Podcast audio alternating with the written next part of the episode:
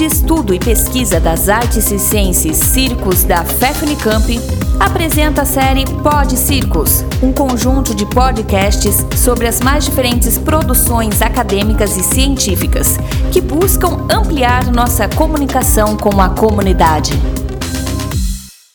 Olá, eu sou Mauro Guimarães, um dos fundadores do Circo do Mato, grupo de artes cênicas de Campo Grande, Mato Grosso do Sul. Estou aqui hoje para falar um pouquinho da, da história do Circo do Mato. O grupo é registrado oficialmente em 2004 como Circo do Mato, mas para compreender melhor essa história a gente tem que voltar um pouquinho no tempo.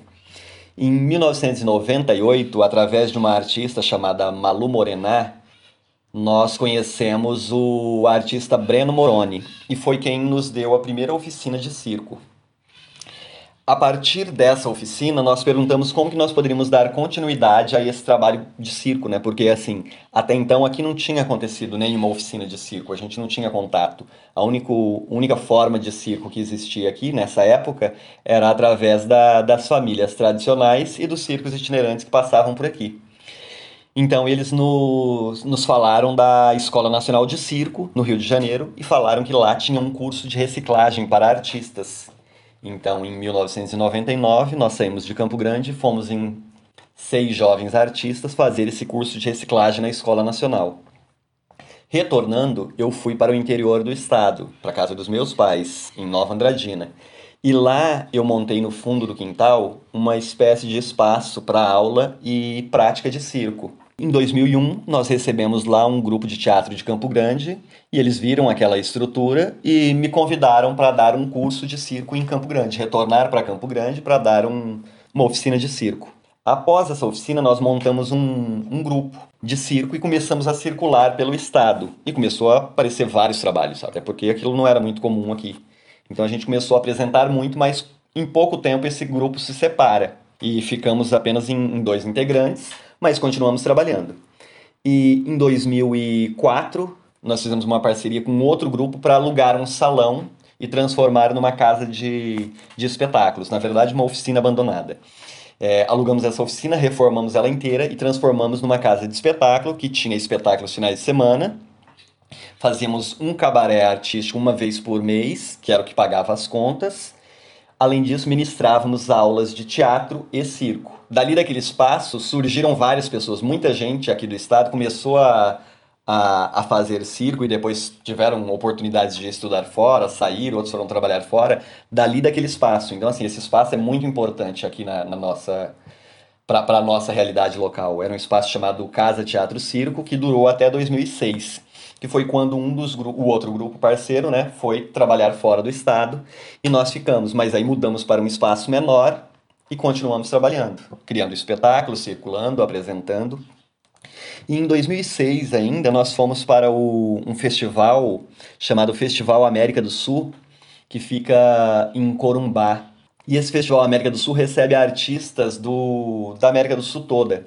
Então lá nós conhecemos um grupo chamado La Gran Marcha de los Monecones. Era um grupo do Peru. E esse grupo nos convidou para participar de um festival que eles realizam lá. O festival chama Fiteca. Em 2008 nós conseguimos ir para esse festival no Peru. Chegando lá nesse festival, no Fiteca, era, a paisagem era muito diferente da nossa, né? Nós estamos acostumados com, com plantas, bicho, árvores, água para todo lado. E chegando lá era tudo muito seco e árido, né? E lá nesse festival, que acontecia num, num distrito de Lima chamado Comas, o formato do festival é, é muito específico, é muito comunitário. Como é muito seco, muito árido, eles hospedam a, os artistas na casa da, das pessoas do, do distrito e cada casa dessa que recebe os artistas, ela é pintada durante o festival com cores bem vivas, verde, laranja, vermelho, violeta, rosa. Então, com o passar dos anos, o distrito foi ficando todo colorido, com cores vibrantes. Isso foi um ponto que nos chamou muito a atenção. Nessa época mesmo, nesse ano, eles tinham um subtítulo para o festival que era Onde o, onde o Morro Murmura de Colores. A gente comia todo mundo em um único lugar, tinha um grande comedor del, del artistas, que era um, uma espécie de um, um salão onde todo mundo comia, e tudo era comunitário, vendiam cartazes para bancar as despesas, e isso chamou bastante a nossa atenção, porque a gente estava acostumado com, com festivais aqui que a gente participava, mas eram festivais financiados e que você chegava e tinha tudo, tinha hotel, tinha transporte, e lá a gente viu que era uma outra realidade. Voltando desse festival, nós começamos a ter um, um outro olhar para o nosso. Pra, não para o nosso fazer artístico, mas para onde a gente vai levar o nosso trabalho. Porque até então, como todo grupo do, do interior, grupo pequeno, eu acho que a maioria devia ou deve pensar assim, a gente quer sair daqui, mas a gente quer ir para São Paulo, quer ir para Brasília, quer ir para o Rio, quer ir para Minas, a gente quer levar o, o nosso trabalho para, para os grandes centros. Só que partindo desse festival do, do Peru, a gente começou a olhar para as pequenas cidades que a gente tinha aqui no, no estado. Então, assim, aquelas pequenas cidades que a gente só passa para chegar num determinado ponto, se eu vou para uma cidade, sei lá, para Bonito, é, eu passo por três, quatro cidadezinhas, ou distrito, ou vilarejos. Só que eu só passo, são cidades de passagem. Então, com o tempo, nós começamos a concentrar os nossos trabalhos para ir para aqueles lugares. A gente queria ir naquele, naqueles lugares. Então, fizemos um projeto é, em torno do Centro 1, que era em torno só nessa cidadezinha. Depois fizemos em torno do Centro 2. Depois fizemos um outro projeto que era para a fronteira seca Brasil-Paraguai. Depois fizemos um outro projeto que era para cidades grandes do Pantanal, circulamos com uma estrutura enorme. Depois fizemos um outro com uma estrutura menor para entrar dentro do Pantanal. O Pantanal é uma área alagada, né? Então, assim, é, em determinado momento você não consegue chegar de carro, só de barco ou de avião.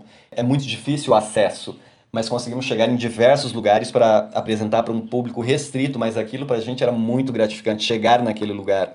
Até a gente já ouviu de algumas pessoas, a, a gente conseguiu chegar em lugares que às vezes o, o circo de lona, o tradicional, não chega. E a gente tem uma gratidão muito grande de ter conseguido chegar em alguns lugares. Então fomos para cidades pequenas do Vale do Iviema e começamos a olhar para esse lugar. Partindo também daquele festival do, do Peru, nós começamos a ir para outros festivais da América do Sul. Então, do Peru, nós fomos para a Colômbia, fomos para a Bolívia, fomos para o Paraguai, fomos para a Argentina, fomos para o Equador. Então, assim, a gente começou a criar uma, uma espécie de uma rede, né? De participar de vários festivais. E nesse ir, a gente conheceu muita gente nós realizamos aqui em Campo Grande, em parceria com um outro grupo, um festival chamado Pantalhaços. Na verdade, é uma mostra, né? Pantalhaços, Mostra de Palhaços do Pantanal, que já está na sua sétima edição. E a Pantalhaços começou de uma forma muito pequena. Eram quatro grupos que queriam trabalhar a, a palhaçaria, que queria trazer pessoas para cá para mostrar os seus trabalhos. Decidimos nos juntar e montar um, uma primeira edição que foi num num teatro, mas cada um apresentando um número, dois números. E deu muito certo. Aí fomos buscar forma de fazer uma segunda edição, mas já não éramos mais quatro grupos, éramos apenas dois. Os dois que mantêm a Pantalhaços até hoje. Fizemos a segunda edição, depois terceira, quarta, quinta, e chegando na sétima, a... e foi crescendo, né? Claro, na quinta, na sexta, na sétima foram edições bem grandes e com uma estrutura muito grande. A gente já conseguiu financiamento, conseguimos aprovar projetos e conseguimos trazer diversos artistas, não só do, do, do Brasil, mas da América do Sul num todo. E ela foi se tornando uma, uma, uma mostra muito importante aqui para a nossa região também, do Centro-Oeste. Além da Pantalhaços, nós temos um, uma parceria com um outro projeto, que é o SICA, que é o Centro de Integração da Criança e do Adolescente. E o SICA trabalha com a questão social, né? E nós entramos com, a, com essa parceria através das aulas de circo. Com o passar do tempo, esse oferecer aula foi se transformando num, num formato de, de consultoria, né? Para o que comprar, é, onde comprar material, e as crianças de lá que foram passando, com o tempo a gente foi inserindo também. Alguns vieram trabalhar com a gente no, no Circo do Mato, outros foram trabalhar fora, outros foram estudar fora. Hoje, quem ministra aula lá são alunos que passaram lá, vieram trabalhar com a gente e voltou para trabalhar lá. Ah, na nossa sede a gente foi reformando também a sede, o espaço né, do, do Circo do Mato, e com o tempo transformamos em um pequeno teatro de arena, que comporta aí, de 40 a 60 pessoas, mas construímos arquibancada, colocamos cadeira, colocamos ar-condicionado, ventilador, madeira no chão, subimos o teto, estrutura de luz, de som, fomos reformamos e adaptando o espaço, é um espaço bem aconchegante. E lá nesse espaço a gente está agora nos últimos cinco anos a gente recebeu diversos grupos daqui da, da cidade Estamos com uma parceria com outro grupo do estado, agora nesse momento adaptando um projeto para circular com dois espetáculos juntos dois, um nosso e um deles, por 10 cidades do interior do, do estado de Mato Grosso do Sul. Esse projeto deve acontecer agora no, no segundo semestre. Eu acho que é isso, acho que falei bastante, mas contei um pouquinho da, da história do Circo do Mato. Muito obrigado a todos. Muito obrigado pela atenção. Continue acompanhando nossos podcasts e outras publicações no Facebook, Instagram, no canal do YouTube, na web oficial Circos Unicamp, pesquisando o ensino do circo.